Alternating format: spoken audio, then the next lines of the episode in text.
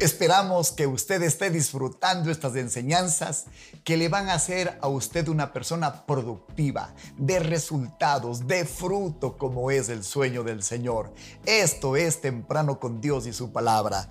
El texto de esta mañana está en Lucas capítulo 17, versos 7 al 10 uno de los temas más controvertidos. Hoy Dios nos dará entendimiento. Dice así, ¿quién de vosotros teniendo un siervo que ara o apacienta ganado, al volver el del campo luego le dice, pasa, siéntate a la mesa? ¿No le dice más bien, prepárame la cena, ciñete y sírveme hasta que haya comido y bebido, y después de esto, come y bebe tú? ¿Acaso da gracias al siervo porque hizo lo que se le había mandado? Pienso que no. Así también vosotros, cuando hayáis hecho todo lo que se os ha ordenado, decid, siervos inútiles somos, pues lo que debíamos hacer, hicimos. Esta mañana con ustedes, el siervo inútil.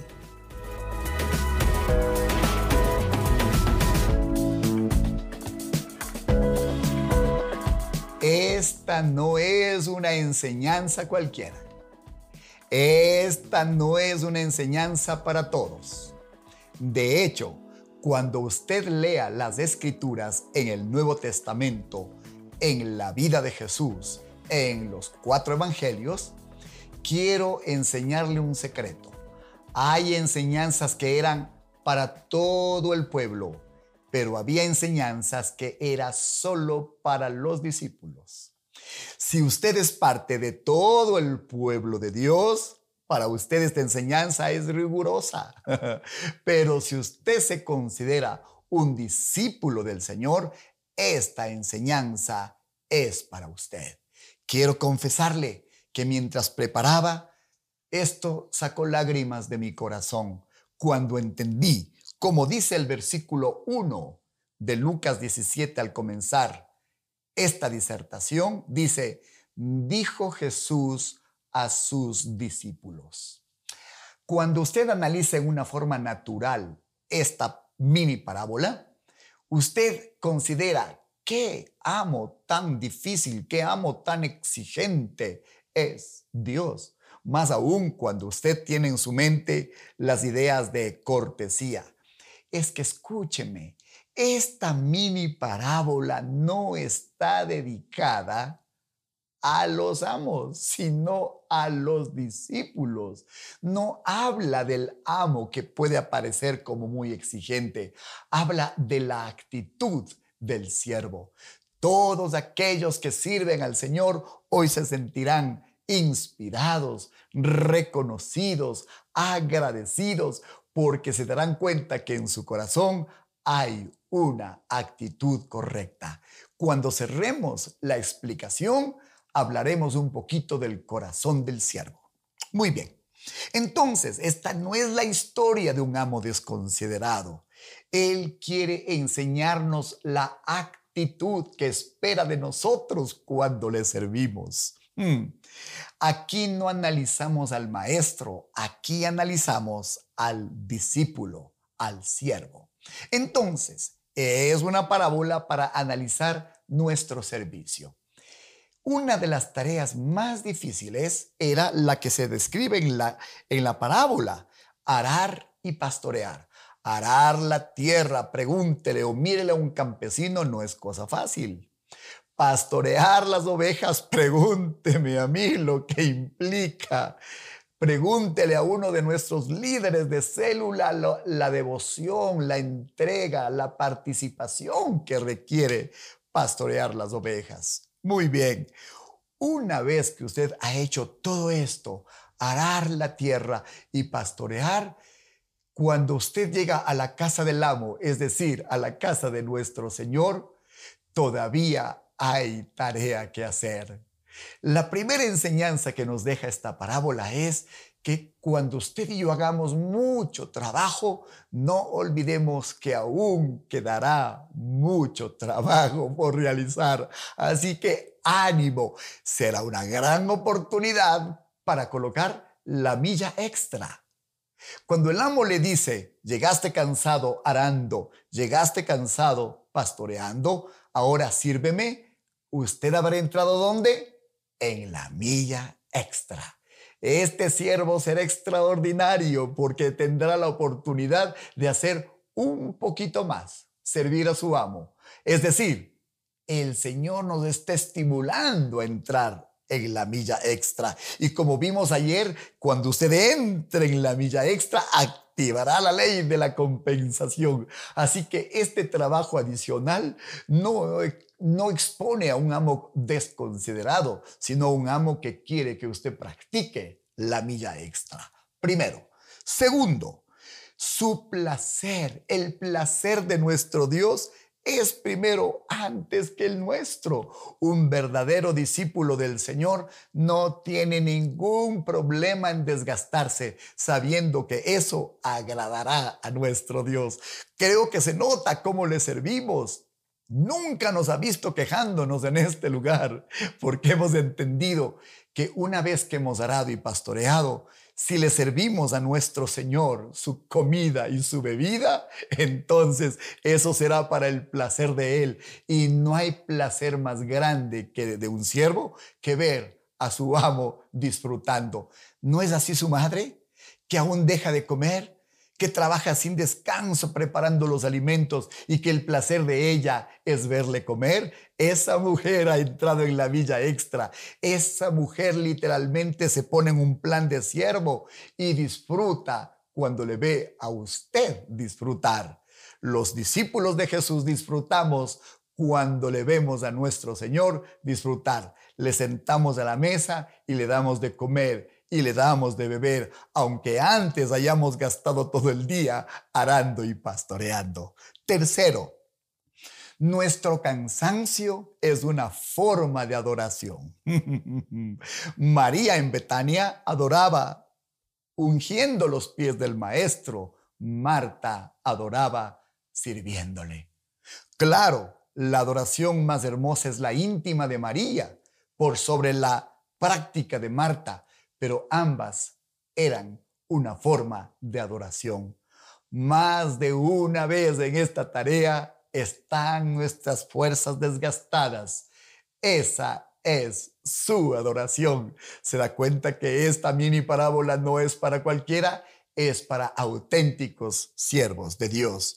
Número 5. Dios es tan bueno que nos garantiza en esta parábola que la recompensa va a llegar. Mire lo que dice. Sírveme hasta que haya comido y bebido y después de esto, come y bebe tú. Ah, aquí hay algo hermoso.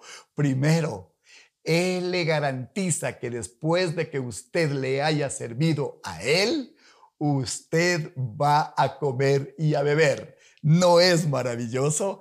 Ah, sí, si hay bendiciones en su vida, siervo, sierva de Dios, es porque usted le está sirviendo con la actitud correcta. Y después Él dice, come y bebe también tú. Número uno. Número dos, sin duda, comeremos y beberemos de la misma comida que nuestro Jesús habrá comido. ¿No es extraordinario eso? Wow. Así que cuidado piense que usted va a entregar todo al Señor y no recibirá nada a cambio. El que más practica la milla extra es el Señor. El que más practica la multiplicación es el Señor. Así que después de servirle a Él, no lo dude, Él a usted le hará comer y beber de su mismo plato. Ahí está una bendición y no lo había visto. Y finalmente, no esperamos que nos dé las gracias. Yo no espero que Jesús me dé las gracias por lo que estoy haciendo. ¿Sabe por qué? Porque ya Él dio su vida por mí. ¿Qué más puedo esperar que eso? Entonces, mi servicio es un acto de adoración. Mi servicio y mi cansancio le adora en la tierra. Mi servicio y mi cansancio es una actitud que muestra la calidad de siervo, de discípulo que soy. No cualquiera puede entender y hacer todo esto que estamos explicando. Solo lo hacen los verdaderos discípulos. El asunto no queda allí. Hay algo más extraordinario que entender todavía. Cuando usted hace lo que se le piden, usted no está haciendo nada excepcional. Sabe cuándo usted hará algo excepcional cuando haga algo que no le han pedido. El día de mañana, en la ley de la promoción, vamos a analizar la historia de David y de Goliat. A David le mandaron a que llevara un avío, como dicen aquí en el norte, un cucayo, como dicen en el centro del país, para sus hermanos. Hmm. David no solamente que hizo lo que su padre dijo que hiciera.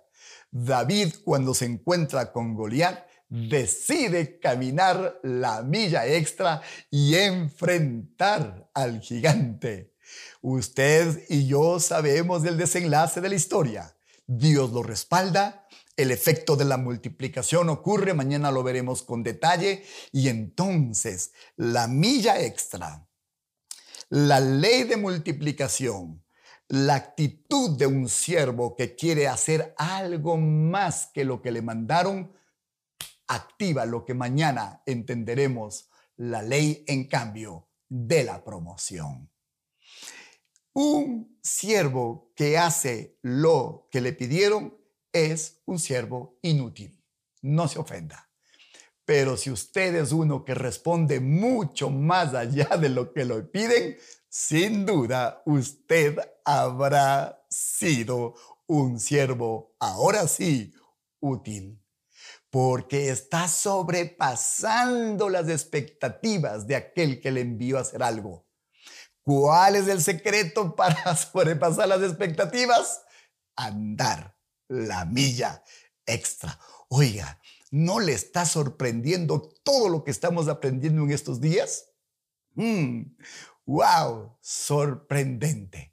Y todo esto está en la escritura y es para usted y para mí. Mañana no puede perder el cuarto capítulo de esta entrega que es la ley de la promoción. No veo la hora que llegue el día de mañana. Bendiciones. Entonces, esta parábola no habla ni califica el tipo de amo de la historia. Esta parábola califica el tipo de siervo, el tipo de discípulo que se analiza aquí. Qué maravilloso pensar que usted y yo, una vez terminada la tarea, podemos seguir sirviéndole al Señor, porque hay mucho en este reino de los cielos por hacer. Qué maravilloso pensar que buscamos el placer de nuestro Señor y esa es una forma de adoración. Maravilloso comprender que nuestro cansancio a Él le puede adorar. Oh, nuestro Dios es tan generoso que hace que este sea el camino para decirnos, come y bebe tú también. No estamos esperando que nos agradezca. Él ya dio su vida. Qué premio más grande que ese. Le había prometido que al final haríamos una reflexión acerca de lo que es un siervo. Por tanto, un siervo busca el deleite de su Señor. Este, el reino de los cielos, requiere de muchos siervos con las características que hemos descrito, porque si lo hacen de esa manera, engrandeceremos su reino. Pero ojo, Dios no espera que hagamos lo que Él nos mandó. Él espera que usted y yo hagamos algo más allá de lo que Él nos mandó. Entonces dejaremos de ser siervos inútiles para convertirnos en siervos útiles. El día de mañana, como hemos prometido, veremos cómo un siervo útil activa exponencialmente el reino de los cielos. No se lo pierda. Comparte esta enseñanza en Spotify comparte esta, esta enseñanza, por favor, en YouTube. Y gracias por enviarnos sus ofrendas, sus diezmos, su milla extra en el área financiera a favor de este ministerio. Como ve, estamos activando la multiplicación, estamos activando la milla extra en todas las direcciones. Mi querido discípulo y siervo del Señor, espero que este día haya sido para su vida una bendición. El día de mañana, la ley de la compensación.